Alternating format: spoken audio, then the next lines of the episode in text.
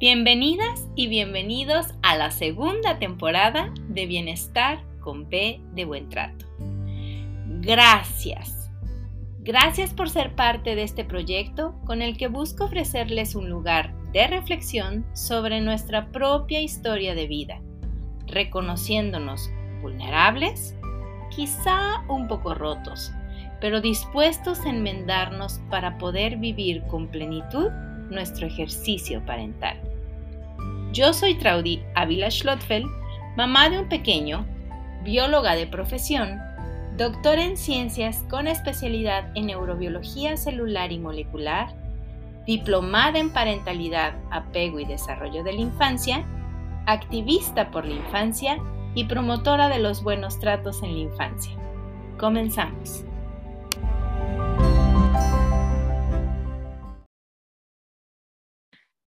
Listo. Bienvenidas y bienvenidos a este programa de las 3 Ds, Bienestar con B de Buen Trato, un programa que busca y tiene como deseo eh, muy sincero eh, ir a través de las conversaciones reflexivas con cada una de mis invitadas y cada uno de mis invitados, ir co-construyendo estas comunidades sensibles. Ay, estas comunidades sensibles en la eh, que sostengan el ejercicio parental, el ejercicio de criar, de acompañar y de cuidar a niñas, niños y adolescentes. Por eso este programa está dirigido a todas y todos aquellos que forman parte de una sociedad, porque aunque no tengamos hijos o hijas, todos en algún momento tenemos o entramos en contacto con un niño, con una niña o un adolescente y ojalá que ese contacto entre el mundo de la infancia y el mundo de los adultos sea sensible y podamos ser una luz en su, en su camino. Hola pequeño. Este, les doy la bienvenida, ya estamos en vivo. Les recuerdo que si el contenido del canal les gusta, le den suscribirse. También les recuerdo que ya tengo aquí mi celular y pueden poner sus comentarios en la sección del chat en vivo. Estaré muy al pendiente para poder responder sus, eh, sus, sus, dudas, sus preguntas o transmitirle los comentarios del chat en vivo en YouTube a mi queridísima invitada del día de hoy. El día de hoy, además, hay dos eh, invitadas también en la transmisión vía Zoom, así que gracias por atender la invitación que Silvia extendió desde Instagram. Eh, gracias por estar aquí acompañándonos a nosotras dos. Y bueno, ahora sí, eh, no sé, un segundo. Mm. Ahora, ah, claro. Siempre pongo las, las diapositivas porque siempre olvido algún dato y esta diapositiva me recuerda que si no les gusta ver los videos o la información en formato de video en YouTube, pueden encontrar en versión podcast eh, Traudy Ávila, T de Tito, R-A-U-D-Y. Eh, el podcast se llama Matías y las Nubes y lo pueden encontrar en Spotify, en Apple Podcast y en Google Podcast. Y ahora sí, ya estamos a, encima ya de escribir el episodio número 52. Eh, ahí dice algo que no es. el, el, episodio de hoy se llama Sembrando en el Corazón y mi invitada eh, es una invitada de honor, es una compañera queridísima de Maternidad Feliz, Crianza Respetada. Es la psicóloga Silvia Guillamón Beade. ¿Está bien? ¿Está bien dicho? Sí. Y ella tiene un proyecto que se llama Escúchate Me. Así que dejo de compartir la pantalla. Y te doy la bienvenida, querida Silvia.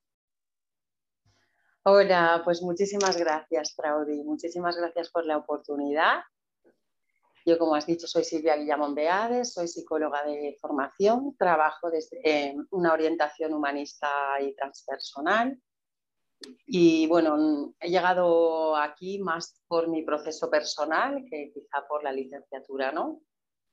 Porque pues fui madre y quise amar a mi hijo en plenitud, ¿no? Me fui dando cuenta de cositas, con la atención muy hacia adentro, ¿no? Entonces fui pasando mi proceso terapéutico, fui formándome, pues, en, en el Enneagrama, por ejemplo, con Claudio Naranjo a través del programa SAC. Fui haciendo formación en maternidad feliz, crianza respetada, donde tú y yo nos conocimos.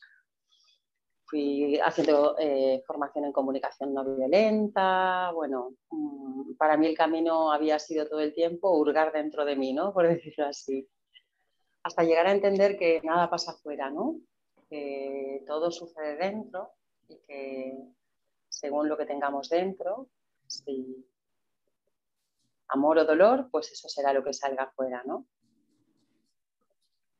Entonces, mm, me he ido desarrollando un proyecto que se llama Escúchateme, escúchate a ti para poderme escuchar a mí, ¿no? Porque si no llego a la relación vacía de mí, voy a proyectar, voy a poner interpretaciones en todo lo que hace el otro, voy a tener una mirada que está sesgada con mis dolores, mis creencias, mis ideas, mis pensamientos. No voy a poder ver con claridad a la persona que tengo delante.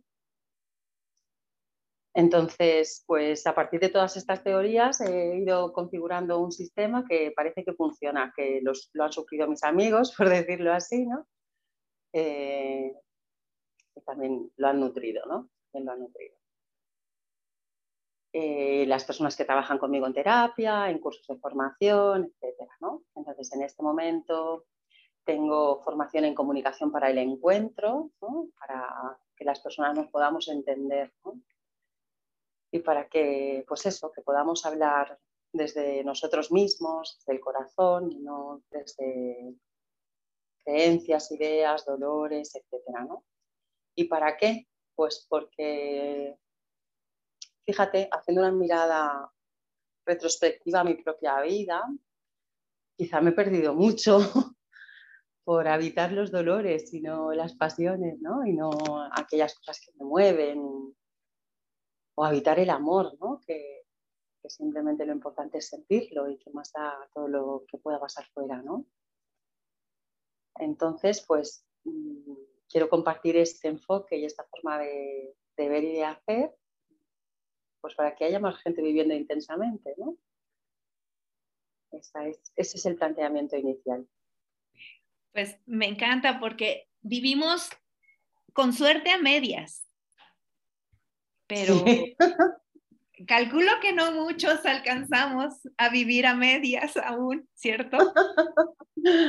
Eso es, incluso nosotros, aunque vivamos así como con más intensidad o, con pasión, a veces nos perdemos la mitad, claro, porque esto es un proceso en espiral, es un proceso continuo que, tiene que ver con cada cosa que te mueve en el entorno, ¿no? Entonces, nunca vas a dejar, una vez aprendes a mirar dentro, ya no eres capaz de responsabilizar lo que, responsabilizar lo que está sucediendo con los hechos de fuera, ¿no? Sabes que cuando miras dentro recibes mucho más de lo que de lo que habías pensado, te entiendes mucho más, te conoces mucho más. Yo creo que esto es un camino para siempre.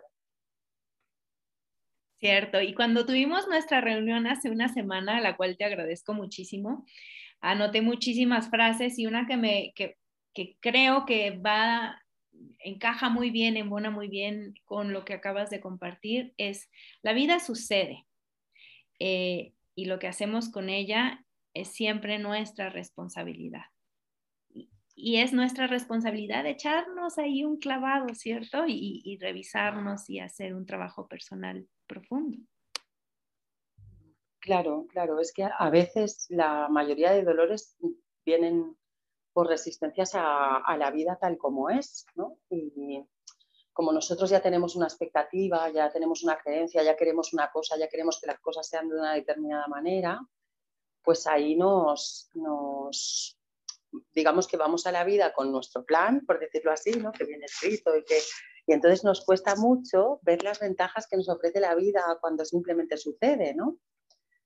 ¿Por qué? Porque vamos cargados de creencias, de ideas, de expectativas, de, de valores, de, calificaciones, valoraciones de cómo las cosas deben ser, ¿no? de cómo las cosas se deben hacer, de cómo...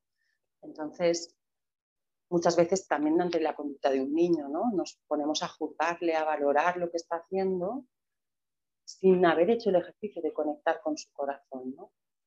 Y, poder sembrar allí, ¿no? En el suyo y en el, y en el propio, ¿no? Claro que si tenemos creencias, ideas, etcétera, es muy difícil que podamos ver de verdad lo que sucede en el niño. ¿Por qué? Porque el cerebro coge dos, tres elementos. La idea del cerebro es ayudarnos a funcionar y adaptarnos. Y esto lo sabes tú mejor que yo, Traudy. Pero ¿qué hace el cerebro? Que coge dos, tres elementos y compara con el histórico de situaciones que ha vivido. Y, cuando la cosa le encaja, ya dice, esto es como aquello. Esto es adaptativo cuando estamos en una situación de peligro, etcétera, pero esto es adaptativo cuando tratamos de, interactuar, ¿no? de interactuar con otra persona o de, o de ver la vida desde una visión distinta. Entonces, ¿qué sugiero? Pues hay que mirar dónde están nuestros dolores, dónde están nuestros valores, dónde están nuestras expectativas, dónde hemos puesto creencias, dónde estamos haciendo evaluaciones, juicios. Y quitar todo eso. ¿Por qué quitarlo?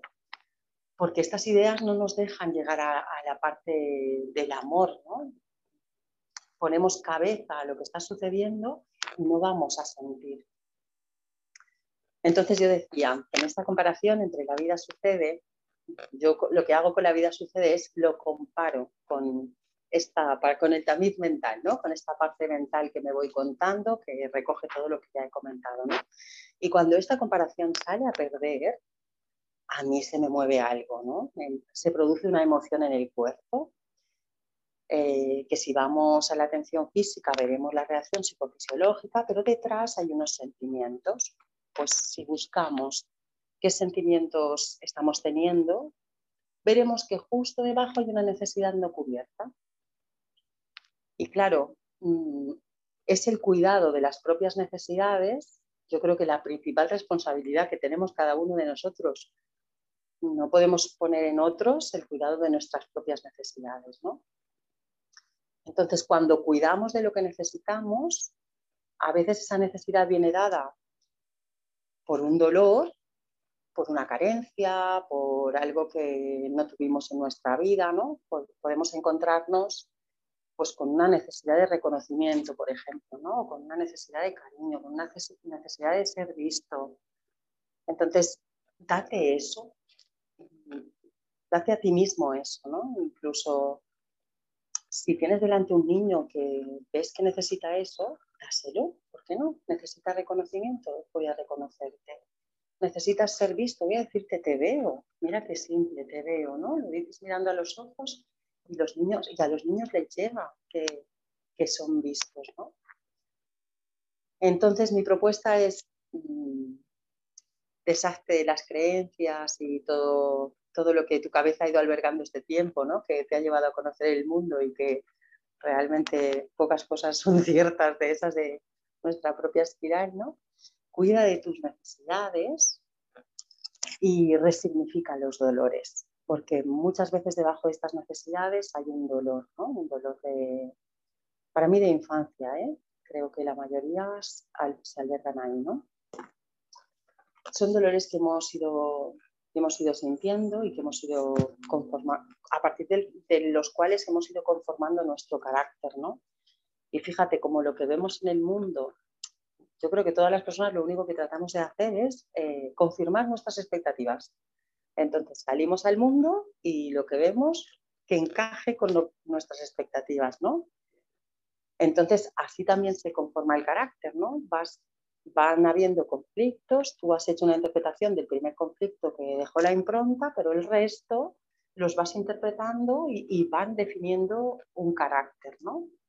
Una forma de ser, un ego, que te separa del amor, ¿no? Que en el primer momento lo hiciste para protegerte, porque eras, pues a lo mejor eras pequeño, eras vulnerable, ¿no? Y ahora que eres adulto ya tienes la capacidad de mostrar tu vulnerabilidad, aunque lo seas, ¿no? De dejarla ver. No estoy diciendo que nos deshagamos del ego, ¿no? Sino que, que desde la conciencia elijamos cómo nos queremos comportar. Si queremos que, pues mira, hoy no tengo ganas de conciencia y déjame que ponga el automático y que el ego lo dirija todo hoy, pero lo estoy eligiendo. Esta es la diferencia el control sobre, sobre el ego lo tengo yo, no lo está, no estoy funcionando en automático porque sí, ¿no? sino que yo y el hijo funcionan en automático. Y en algunas ocasiones lo vamos a necesitar, nos protege. Pero en otras muchas nos separa del amor, del amor que podemos sentir, del amor que podemos dar y del que podemos recibir. Entonces esa es mi propuesta. Pues es una propuesta muy linda y es una propuesta súper necesaria porque, como bien decías, eh, muchos de estos dolores están o se gestan en la infancia y yo creo eh, que, es cierto, eh, se gestan en esa etapa porque es en la etapa en la que vamos escribiendo nuestra historia, es decir, pienso yo en esto que tú decías de cuando yo voy en, caminando y no voy pensando en nada, no veo cuántos coches amarillos hay, pero en cuanto digo, necesito contar cuántos coches amarillos veo, empiezo a darme cuenta de que están ahí, siempre han estado, solo que no me he propuesto ver esos coches amarillos y, ha pasado a lo largo de mi vida cuando voy caminando y, digo, ¿de cuántas cosas me he perdido porque no estoy en el aquí y en el ahora? ¿Cierto? Oye, y respecto al dolor, ¿el dolor que más duele cuál es, Silvia? Pues a cada uno el suyo, Traudy. a cada uno el suyo y en el momento que lo vivas y conforme lo estés, lo estés resolviendo, ¿no? Hay una autora que ha escrito sobre las cinco heridas del alma y para, para ella pues, está el rechazo, el abandono, la traición. Dos más que no recuerdo, ¿eh? Claro, cada uno tenemos una herida principal de, nuestra infancia, ¿no? Mm, pero todas nos separan de la vida. O sea, yo te podría hablar de la mía y, y verías qué dura es, que dura, ha sido durante un tiempo, pero seguro que alguien habla de la traición, por ejemplo, y también le parece durísima, ¿no? En realidad es que son heridas que nos separaron del amor y que además luego han condicionado nuestra vida, ¿no? En la forma en la que hemos interactuado, hemos puesto esta herida en primer lugar, ¿no? Hemos dicho, no sé, por ejemplo, mi herida es este rechazo, ¿no? Entonces, esta parte de rechazo, primero la he recibido y luego me la he ido haciendo a mí misma. Entonces, el dolor tiene que ver con, con el que yo misma me he hecho, ¿no? Porque quizá en una primera infancia sí que ha habido, pues, ha habido hechos, ¿no? Que han provocado que yo interpretara eso como una, como una herida de rechazo, pero luego en la edad adulta soy yo la que trae esa herida al presente y no vivo el presente, el aquí y el ahora, como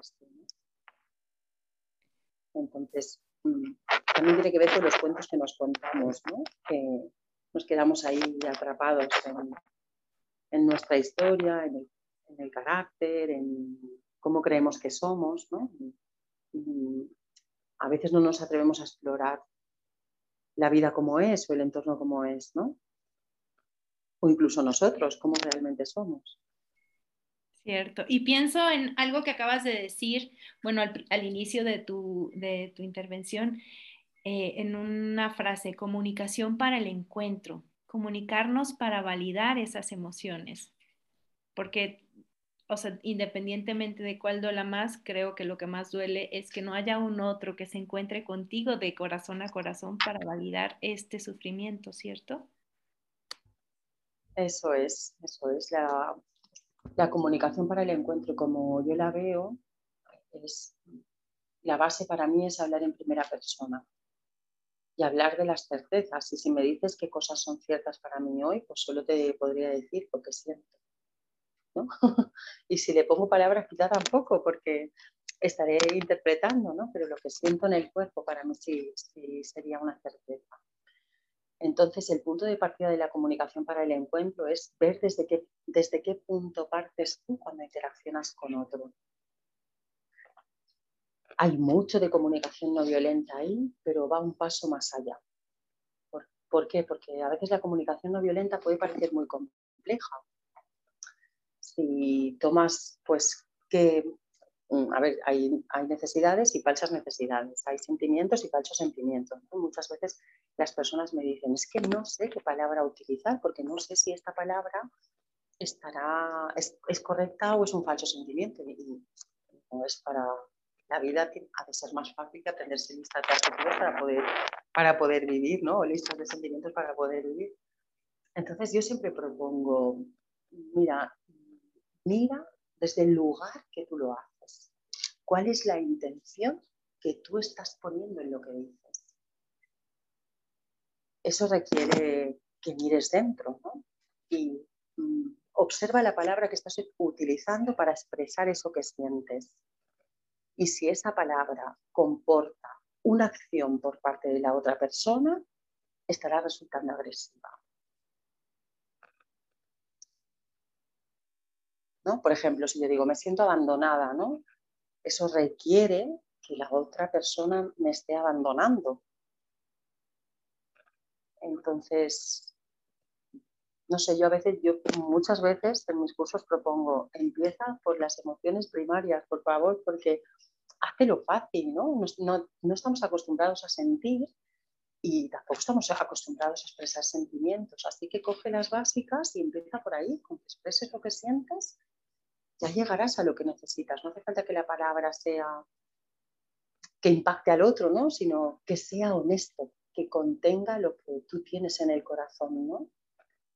Y, muchas veces utilizamos la comunicación para manipular al otro. O sea, te voy a decir algo porque quiero que tú hagas algo. Y ese punto de partida pues claro, conlleva el fracaso de, cualquier comunicación, porque el punto de partida ya no es te voy a contar cómo estoy yo, ¿no? Sino lo que quiero que hagas tú, pero sin decirte tú, sin, ¿no? Entonces, claro, con esta fórmula hay muchas personas que fracasan en la comunicación no violenta por eso, ¿no? Entonces, yo lo que trato es de simplificar el modelo y de que contenga más corazón, más corazón y menos fórmula, ¿no? Entonces hay un punto inicial de dime dónde estás tú antes de empezar.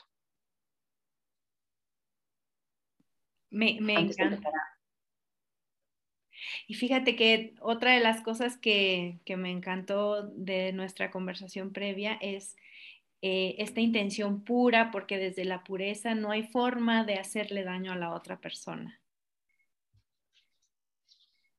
Bueno, o también puede ser ¿no? que, la otra persona se sienta herida, ¿no? Lo que sucede que ya no es, ya no es nuestra responsabilidad, ¿no? Hablando de adultos, ¿eh? me refiero, porque no tenemos el poder de herir a nadie como adultos. Entonces sí que para mí la intención, la intención es la base de, desde dónde estoy diciéndole esto a un hijo, a un amigo, qué es lo que quiero decir, si solamente quiero, quiero explicar cómo me estoy sintiendo o quiero dar más detalles y, y le quiero pedir algo. Si, quieres algo del otro, lo puedes pedir. No, necesitas utilizar la, la, comunicación para que el otro acepte porque suena bonito, ¿no? Sino pide. Pero claro, ahí también me tengo que hacer cargo de mi dificultad para pedir. Y por eso cobra mucha importancia esta, esta exploración, esta introspección. Eh, ojalá sea acompañada, porque cuando hay un otro que acompaña esta, esta reflexión o este ir hacia adentro, resulta mucho más seguro. Bueno, bueno, sí, está bien, está bien hacerlo acompañada.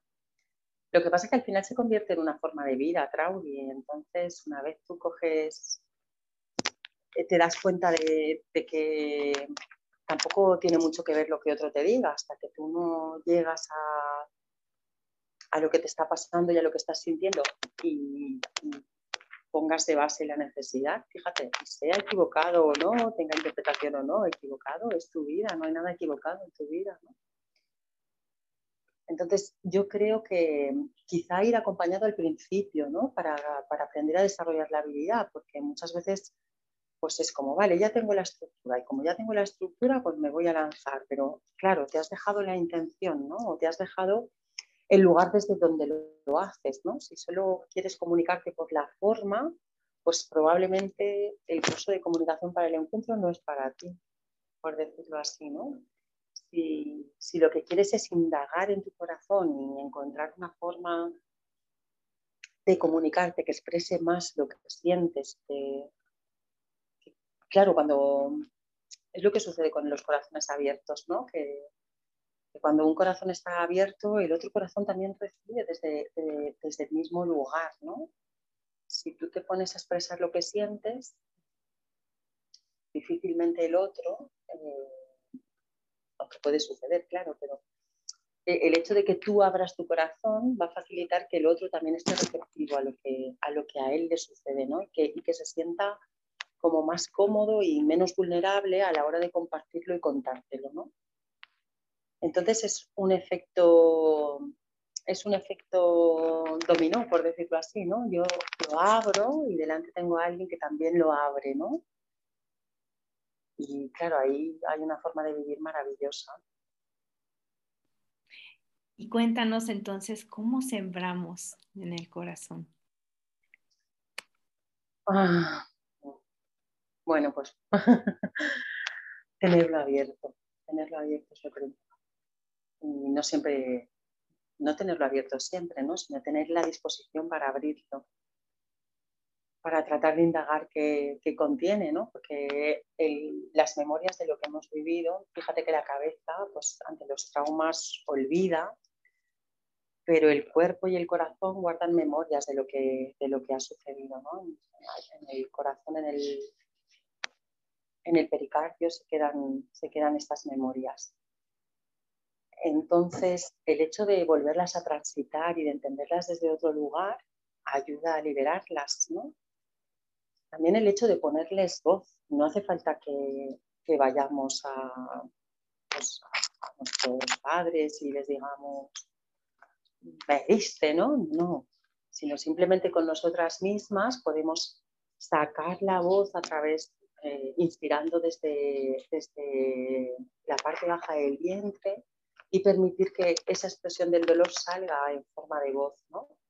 Que puede ser canto, que puede ser aullido, que puede ser grito, pero dejarlo salir para, para liberarlo. Y sembrar en el corazón, el primer lugar, el propio, tratar de llegar a la tierra fértil de nuestro corazón, ¿no? Y luego desde, desde estas semillas, sembrarlas en el corazón de los demás. Es decir, yo por ejemplo con mi hijo me encuentro en muchas ocasiones que cuando yo hablo en primera persona, le traslado lo que me preocupa, le traslado mi miedo, entonces como una florecilla se abre y comparte también lo que a él le está pasando en primera persona, el miedo que tiene, lo que, lo que le preocupa, lo que le duele, lo que interpreta. Pero claro, la única forma de abrirse es encontrar a alguien receptivo y dispuesto, ¿no? A escuchar sin juicio, porque fíjate que hablamos de, que a veces los niños sienten, ¿no? Y ahí los padres esto lo llevamos fatal, ¿no? Y claro, cuando un niño miente es que tiene delante a alguien que, que está dispuesto a juzgarle, ¿no? Y ciertamente él ya se ha juzgado antes, ¿no?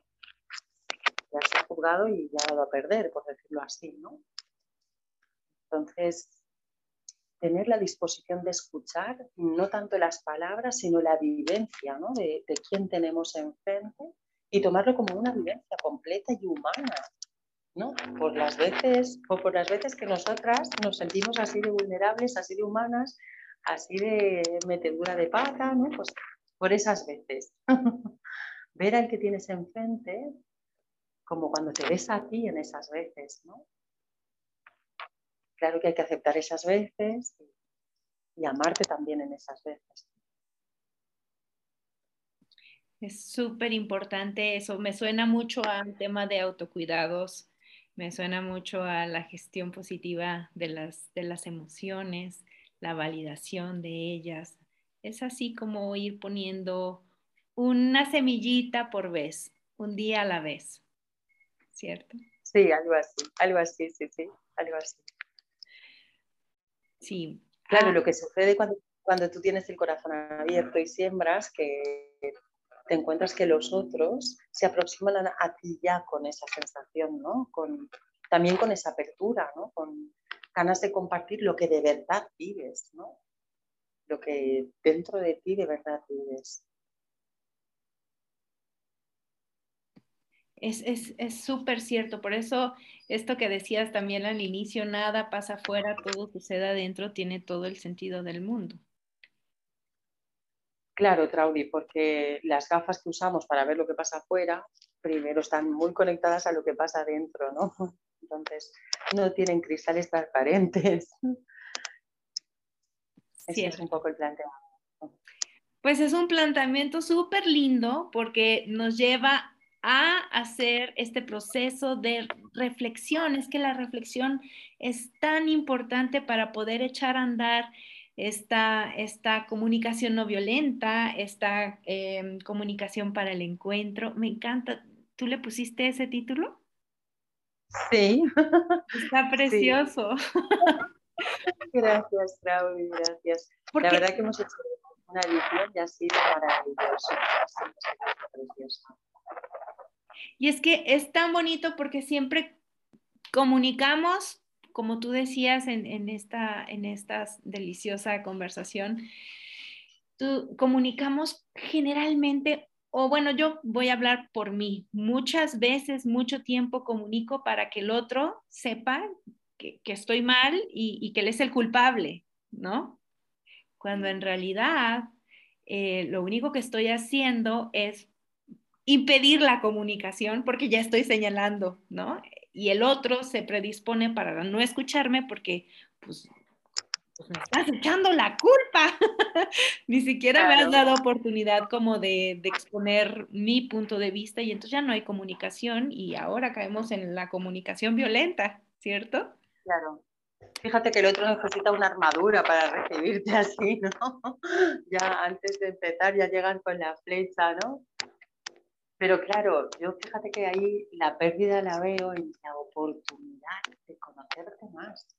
Si yo me dirijo al otro sin haberme mirado yo, hay una parte de mí que se va a evaporar, que no voy a entender, ¿no? Y puede ser que lo que, que lo que el otro haga se salte todos mis principios. Pues bueno, puede ser. Es que a veces tendremos que soltar creencias y a veces diremos, no, no, este es un principio muy importante para mí, entonces suelto a la persona, pero ya he entendido de dónde viene el dolor que yo siento. Y ya me hago cargo de mi necesidad y la cuido yo, ¿no? Para mí es, eso de mirar fuera en realidad es una pérdida de tiempo. porque, si no miro dentro, estoy perdiendo una oportunidad de conocerme yo, de, de, y de eso, de o soltar una creencia, o soltar una persona, o de ver con claridad, ¿no? Con un poco más de claridad. Es cierto. Más objetivamente. Es muy cierto. Es súper importante voltearnos a ver, poner el foco en nosotros, poner la pelota en nuestra cancha, porque desde ahí podemos seguir sembrando en nuestro corazón y en el corazón de los demás. Eso es, eso es. Y fíjate que para mí una de las cosas que era fundamentales era, para mí el, amor ha sido algo muy importante en mi vida. No hablo del amor de pareja, sino el hacer las cosas desde el espacio que ocupa el amor en mí. Entonces, mm, pues si no he actuado desde ahí, me he pedido explicaciones a mí misma. Y claro, también me ha aportado muchísima información ¿no? sobre mí, sobre, sobre las cositas que, me han ido pasando. Fíjate, si me quedara con, tres palabras que resumieran eh, el, cómo, el cómo transitar esto, me quedaría con la intención, que para mí incluye la atención o conciencia y la voluntad me quedaría con el amor y me quedaría con la acción deliberada, acción deliberada en contra del patrón, que suelo decir yo, ¿no? Si, si tú ves que de forma reiterada actúas de una determinada manera frente a unos hechos que a veces repiten y dicen, es que es la misma secuencia pero con otra persona, es que es exactamente lo mismo, pero pues entonces observa ese patrón, identifícalo, mírate cómo, cómo actúas ahí y sobre todo que, no sea tu inconsciente el que te lleve, ¿no? sino que tú elijas de forma intencionada romper ese patrón y actuar de una forma distinta. ¿Qué sucede? Que cuando yo estoy acostumbrada a actuar siempre de una forma concreta, a recorrer un único patrón, pues me da muchísimo miedo recorrer el camino de al lado, ¿no? Y cuando de forma deliberada lo recorro, ¿no? Para mí recorrer el camino es como encontrar otra solución, ¿no? O hacerlo de otra forma. Entonces, cuando recorro el camino de al lado, justamente me doy cuenta de que esta también es una opción válida, una solución válida, y de que alrededor existe un universo de posibilidades para resolver las cosas que me he estado limitando a un camino único, ¿no? O a una forma de actuar única. Entonces, para mí, intención, amor y acción. Excelente. Pues con esas tres últimas palabras, me parece que cerramos perfectamente bien tu, tu, participación. Yo te había dicho que tienes una voz deliciosa que invita además justo a reflexionar. Gracias, estoy gracias a la vida por la voz. También por la voz. Gracias, vida, por darle esa voz tan deliciosa, Silvia, porque siento que es como esta forma justo de escuchar para el encuentro. O sea, realmente tu proyecto Escúchate está perfecto para ti. Tienes todo ahí para que todo se geste muy lindo y acompañes a las personas desde ese amor que, que forma una de tus tres palabras que transforman vidas. Y bueno, ojalá y Justo ahora estoy haciendo cambios y moviendo cosas nuevas. Todavía no puedo compartiros, pero en breve sabréis. estoy aquí con cositas nuevas, desde otra visión. Pues estaremos a la espera de lo que nos compartas, que seguramente va a ser hermoso porque haces muchas cosas. Las cosas que compartes son cosas desde el corazón, pero sobre todo muy, muy cuidadas, siento yo. Así, así te he visto este, crecer y, eso me parece genuino y por lo tanto sumamente valioso. Muchísimas gracias, Claudia. Fue un placer encontrarme contigo. fue un placer conocerte inicialmente y en este encuentro también ha sido un placer disfrutar de ti hoy y de la reunión previa que, que tuvimos tú y yo. Y muchísimas gracias. Aquí estoy. Gracias por estar Gracias por compartir, gracias por su tiempo, que es una de las cosas más valiosas que existen. Y, gracias por la oportunidad de volverte a escuchar, Silvia, que siempre es un placer eh, escuchar tus planteamientos, tu aprendizaje y ojalá mucha gente eh, se inscriba a, a, tus talleres, a tus cursos y pueda disfrutar de esta sabiduría que tú tienes. Un abrazo. Otro para ti,